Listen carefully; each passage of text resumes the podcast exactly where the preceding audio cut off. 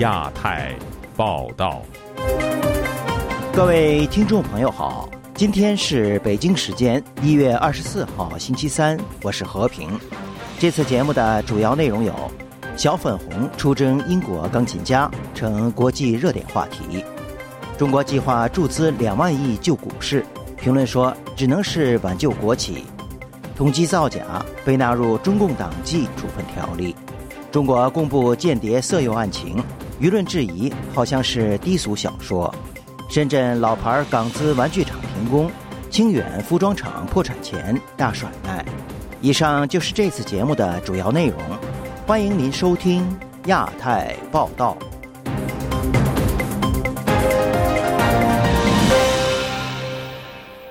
近日，一群中国人在伦敦与英国钢琴家因拍摄和肖像权的问题发生争议，引起舆论关注。一时间，爱国与人格成为中国人在海外行为的讨论话题。下面，请听本台记者陈子飞的报道。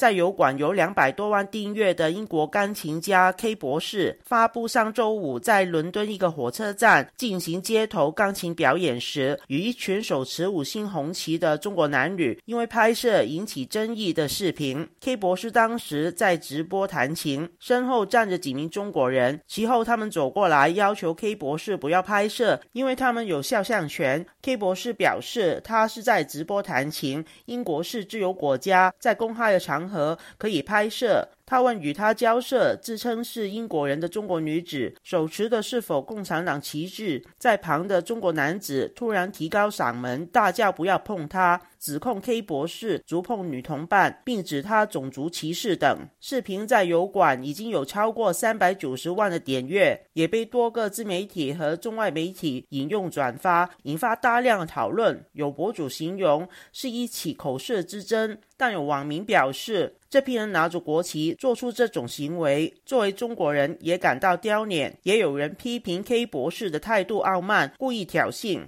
与 K 博士交涉的其中一名中国女子在社交平台上传四分多钟的解释视频，当天是为中国自媒体拍摄新年视频，内容不能对外透露。又说 K 博士知道他们拿着是中国旗，刻意说他们是日本人，又指对方形容国旗是中共旗是不礼貌，强调是对方想要拉国旗，他们要保护国旗。即便是我们的小国旗，我们作为中国儿女也是要好好的去保管，合理的、有尊严的去。使用。如果见到随意损害国旗的人跟事，我们要主动上前制止，用自己的行动去保护国旗。关注事件的著名自媒体人龚直神表示，事件有多重的意义，显示这一批中国人不了解当地法律和文化，中国的党国爱国洗脑教育所培育的一批人，到了外国生活后，意识形态还是深受中共一套影响。这些人大声吼叫、威胁，很典型的一种战狼思想嘛？他们有样学样吗？本身反映出的就在中国爱党爱国的洗脑教育，只论。政治正确而不论是非，不论法律，不论道德，只强调爱党爱国。很多的人呢，到了海外留学呢，他并没有呃了解西方文明，就导致了意识形态和价值观都跟西方文明格格不入，以至于他们就成为了这个所有人的笑柄。中国人权律师吴少平表示，在中国的公开场合拍摄也不算侵犯肖像权，与英国一样，事件并不涉及种族歧视。他认为这批中国人。人的行为是反映他们对人权和法律的不尊重。他把自己的一切都凌驾于他人之上，他认为我是高高在上的。他把这样的在大陆上养成了这样的一种人格习惯，把他带到了英国了。这个就是跟中共的所谓的认为自己的大国文化一种体系一样。到了国家，我可以凌驾于他人之上，可以藐视他人的法律，不尊重他人的这个人格尊严，才能够体现出我的这个社会地位。我是一个大国公民的地位。时事评论员双普表示，事件反映党国教育下的文化霸权，也值得留意。视频中人曾说，拍摄他们是很敏感的事，可能涉及为中国在外国做代理人有关。就亚洲电台记者陈子飞报道。中国国家安全部星期二披露一起间谍案细节，涉及一名在境外考察的国企员工遭女色诱惑，沦为间谍等内容。不过，当局并未公开事发时间、地点以及涉案者姓名等具体信息，引起舆论质疑。下面请听本台记者古婷的报道。中国国家安全部微信公众号本周二发文，某国企关键岗位人员李四随单位公务考察团赴某国考察期间，跟随导游前往当地色情娱乐场所，在李四沉醉在异国美人温柔乡里时，几个穿着制服、身材魁梧的外国人夺门而入，对着全身赤裸的李四大声威吓。并拿着相机一顿拍摄。不久后，李四被带入一个会议室，对方直接亮明其某国间谍组织人员身份，并以把李四艳照发给其单位领导和同事为要挟。逼迫李四加入其所在的间谍组织，为他们提供情报。李四无奈之下只得同意。最后，李四彻底沦为任境外间谍情报机关随意摆布的傀儡，对中国国家安全造成了不可估量的危害。最终，李四逮捕。对于官方未提供事发时间和国家、国企名称以及当事人姓名等基本资料，江苏网络作家方东霞当天接受本台采访时说：“当局所披露的信息。”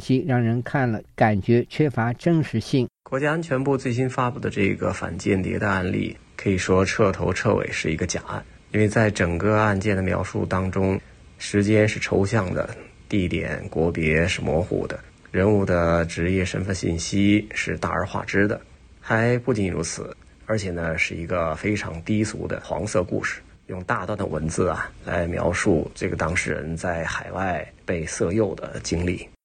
对于官方以小说笔法陈述一起严肃的涉外间谍案，中国人权律师李先生认为这是一个似曾相识的电影桥段。他对本台说：“我就像是一个虚构的，无非呢就是塑造一种社会紧张氛围嘛，然后同时呢为他以间谍罪的名义来打压公民力量，牵制社会自由。”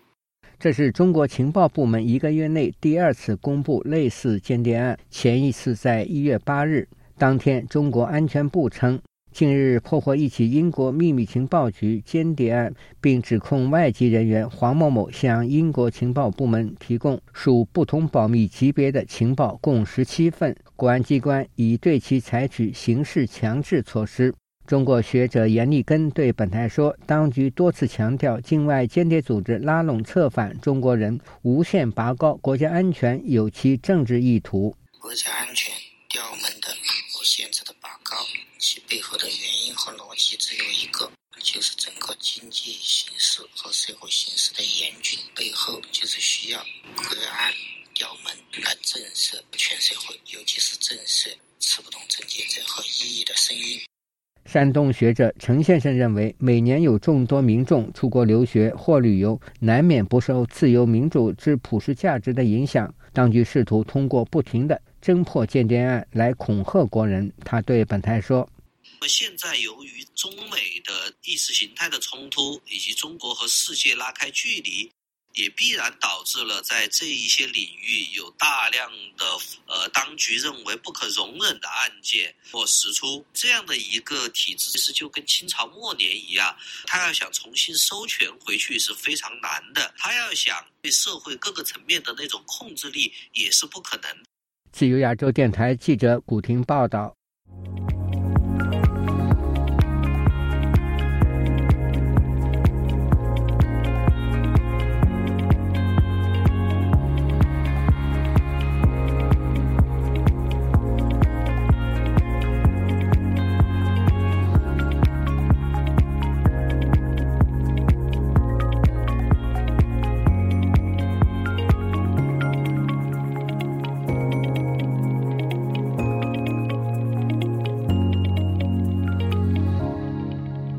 在中国当局公布最新经济向好的数据之后，中国股市近日大幅下挫。有消息指出，中国政府计划推出一揽子计划，注资救市，以维护资本市场的稳定。但政府出手能够挽回市场一蹶不振的信心吗？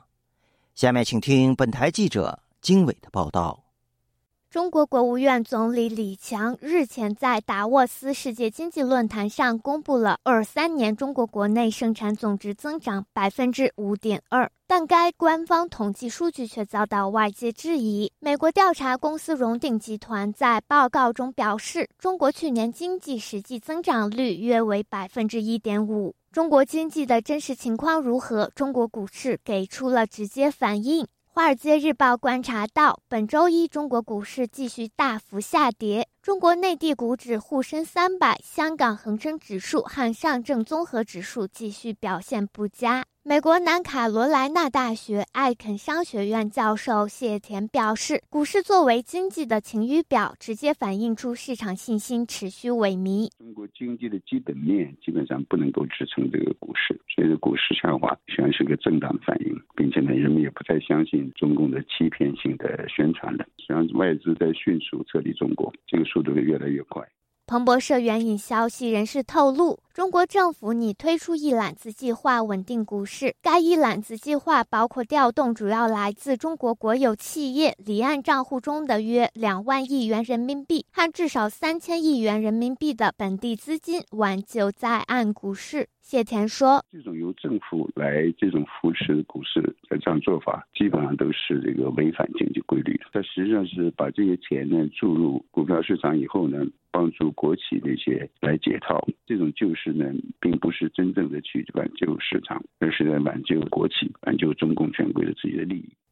旅美经济学者李恒清也表示，上述中国政府寻求的救市资金可能短期内会提振资本市场，但对中国股市总市值而言，无疑是杯水车薪。中国股市连续大幅下跌，引中国当局密切关注。新华社消息，省部级主要领导干部推动金融高质量发展专题研讨班上周的开班仪式还释放了重要信息：中国金融监管要长牙带刺，以防范化解金融风险。李恒清从上述研讨班十九日的结业式也秀出了不寻常信息。他说：“谁出席了？”中油部长李干杰、政法委书记陈一星、国家监委主任刘金国、公安部部长王晓红，这是研究金融的会吗？李强为什么不出席啊？经济是他管的，主管经济的这个常务副总理、政治局常委丁春祥也没有出席这个结业式。他还表示，中共当局释放出的种种信息，都昭示着中国的金融监管是粗暴野蛮、缺乏科学性的。以治党的思维治理经济，会使本就下挫的资本市场信心愈发难以挽回。自由亚洲电台记者金伟华盛顿报道：中国国家统计局上周公布了二零二三年经济成长率为百分之五点二的消息之后。引发外界对这一数据真实性的质疑。该部门日前再度宣布，统计造假已被纳入中国共产党纪律处分条例。下面请听本台记者黄春梅发自台北的报道。中国国家统计局以问答方式罗列中共中央多项法规，包括统计违纪违法责任人处分处理建议办法、防范和惩治统计造假、弄虚作假督查工作规定等中共党内法规和规范性的文件称，为了防治统计造假、提高统计数据质量，指明了方向。东华大学新经济政策研究中心主任陈松新接受本台访问时指出，以中国公布二零二三年 GDP 年成长率百分之五点二为例，美国智库荣鼎集团认为有夸大嫌疑，实际数字大约百分之一点五。也有财经研究公司得出成长数字是百分之三点六。陈松兴认为，中国此次打假是此地无银三百两，中国在总体经济数据造假是很普遍的现象。当这个党呃设定的呃年经济增长目标为百分之五左右的时候，你不可能做到五五以下嘛？凑一凑出来的话，里面数字就是会有比较明显可以质疑的啦。中华经济研究院第一研究所助研究员王国成对本台表示，中经院根据二零二三年固定投资、社销零售、房屋销售、货物与服务贸易等支出与 GDP 的差额计算。中国的 GDP 灌水逼近一成。我们是用那个投资、消费跟进出口去估，跟它的 GDP 实际上有点出入。五点二的话，大概扣掉五左零点五嘛，大概四点四点五四点六。在问答中指出，条例将统计造假违纪行为划分为两类：一是进行统计造假，包括自行修改或要求统计机构和人员伪造、篡改统计资料，甚至对拒绝抵制统计违法行为的统计人员打击报复；非法干预统计调查对象提供统计资料等。另一项则是统计造假失查，表现有本地方、本部门、本单位大面积发生或者连续发生统计造假、弄虚造假，还有数据严重失实，应当发现而未发现或不予纠正等。陈松兴表示，中国在经济数据造假粉饰问题已经解决，不需要做结构性改革。之前，中共中央金融会议将金融机构归党的指挥，中国国务院近日也将货币政策的主导权归党中央。中国的做法是拒绝面对现实。如果他经济很不好的话，中共执政的正当性就会受到质疑。中共的执政正当性受到质疑。习近平，你继续掌权的和的，呃，适当性也会受到质疑，所以一切是在保卫党，一切是在保卫习近平。王国成分析，中国不希望地方灌水，因为中央将无法掌握地方数字，但这并不代表中央不会去做数据，而作弊应该是由中央来做，不是由地方做。地方不可以欺骗中央，而中央可以欺骗老百姓。自由亚洲电台记者黄春梅台北报道。近日，广东深圳一家港资知名电子玩具厂向全体员工发出停工停产通知，原因是该厂受新冠疫情及当前经济大环境恶劣的影响，长期处于亏损状态。另外，清远一家民企也因经营困难宣告破产。下面请听本台记者古婷的报道。港资企业达奇华盛电子有限公司本月十二日向员工及管理层发出停工停产的通知函，称近几年因受制于疫情及当前经济大环境的恶劣影响，公司已面临严重的经营压力，收入早已无法支撑开支，一直处于亏损状态。目前仍无改观，因此，二零二四年一月十二日起将不再生产，全员解散。时事评论人士李阳本周二接受自由亚洲电台采访时说：“受经济环境及中美关系影响，最近几年在华港资及外资企业因各种原因先后撤离中国市场，已经成为无法逆转的趋势。接下来的环境只会更糟糕。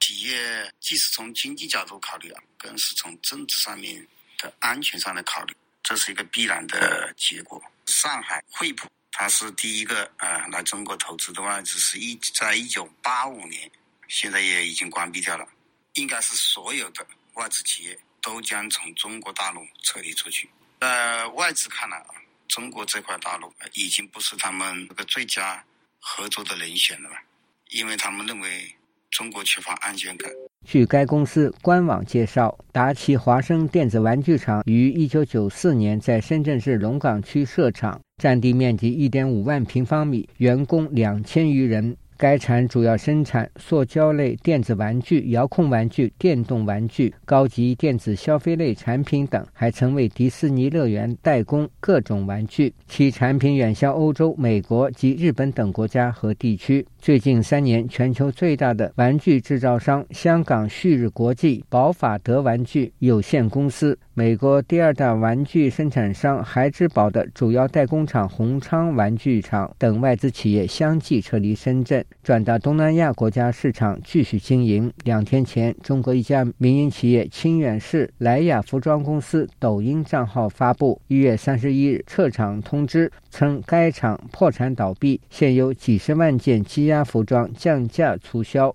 清远市青城区恒河街道莱雅。服装厂正式宣告破产倒闭，定于二月一日停工停产，关门搬离清远恒河。工厂积压的几十万件的服装，从一月二十三号开始史无前例的最后狂清狂甩，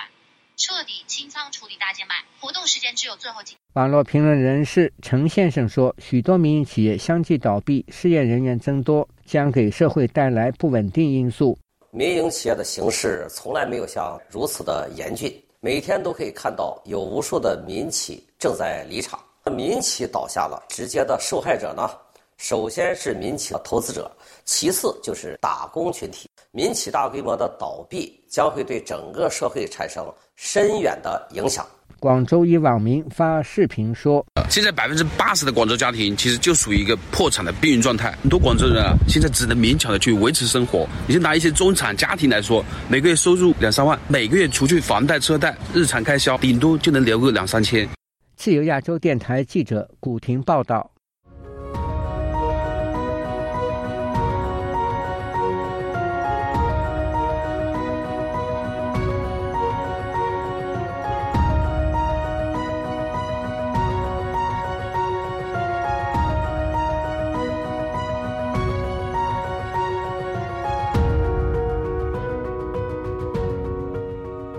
近日，武汉华中农业大学的十余名研究生举报该校一名教授存在学术造假、克扣学生劳务费等问题。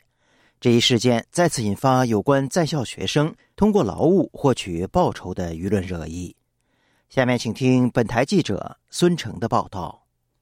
本次事件中，被举报者黄飞若是华中农业大学动物科学技术学院动物医学院教授，担任动物营养。与饲料科学系主任兼党支部书记，在本月，黄飞若课题组的十一名硕博士研究生集体写下了正文长达一百二十五页的举报信，表示黄飞若存在学术造假、操纵同行评审、克扣学生劳务费、打压学生、论文不当署名、教材编写造假、异常发票等问题。其中，举报材料中所述的黄飞若克扣学生劳务费的问题，在中文互联网上引起了热议。秦先生曾于近年在北京一所科研机构担任过三年研究生导师。他表示，根据他了解的情况，克扣研究生劳务费的现象长期存在。从我读研开始到最后我带学生的时候，都听说过有这种事儿。比较常见的办法，比如说你有一个信得过的学生，比较信赖他的，一般什么大师兄之类的，这个老板呢就把课题的钱以劳务费的名义发给这个大师兄，大师兄把钱取出来再返给老板。这是一种比较隐秘的办法，不太容易泄密，不容易被人知道。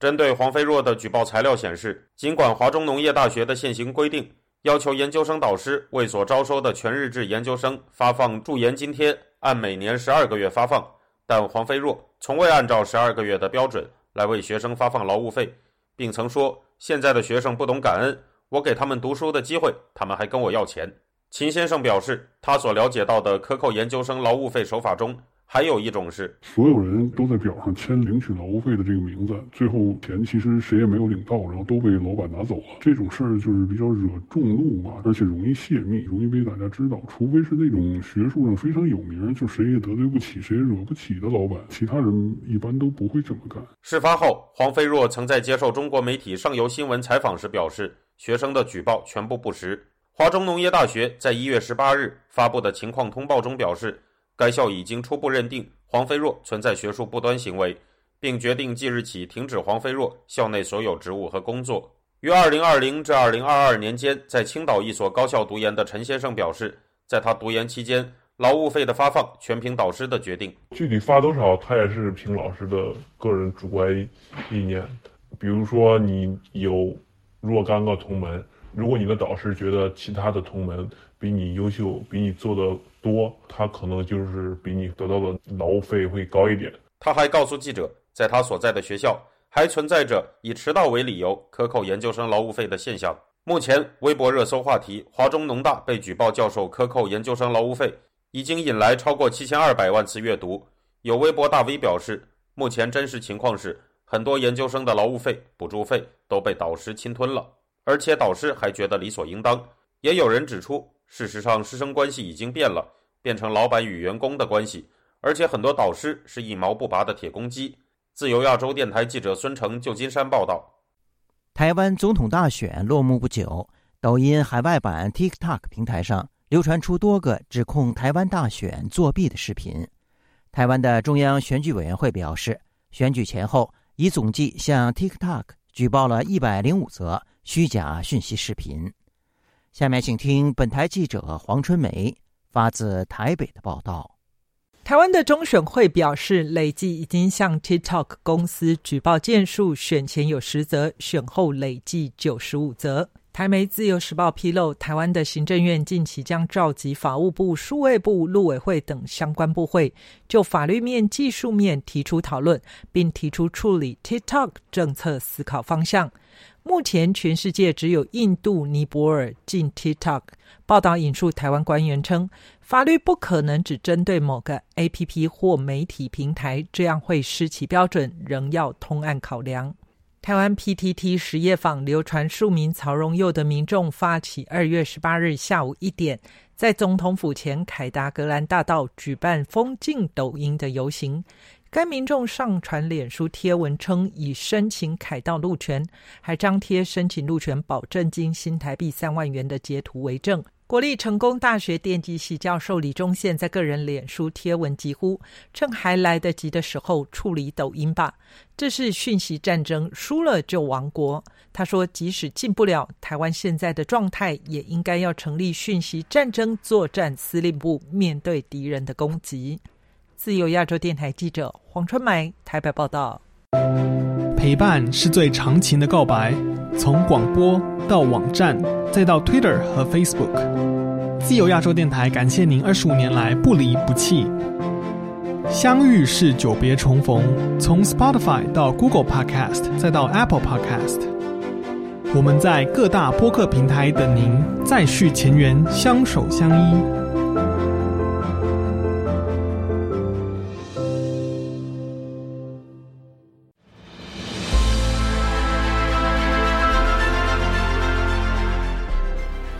网访问自由亚洲电台，避开老大哥的眼睛。为了协助读者能够安全的获取被中国政府封锁的新闻，自由亚洲电台联手开放科技基金为公众提供暗网入口。中国大陆的读者可以借此匿名访问本台，以浏览最新疫情消息和其他敏感新闻。该暗网普通话网址是 h t t p s 冒号斜杠斜杠 w w w 点。二 f a 六二 z l 六 z 六 o w m t l f 点 o n i o n 斜杠 m a n d a 二 i n 斜杠，读者可使用基于火狐的洋葱浏览器，匿名访问以上网址。该浏览器最初由美国海军研究实验室设计，可以通过像洋葱一样的多层加密结构，屏蔽互联网用户的地点和身份，绕开政府的审查和监控。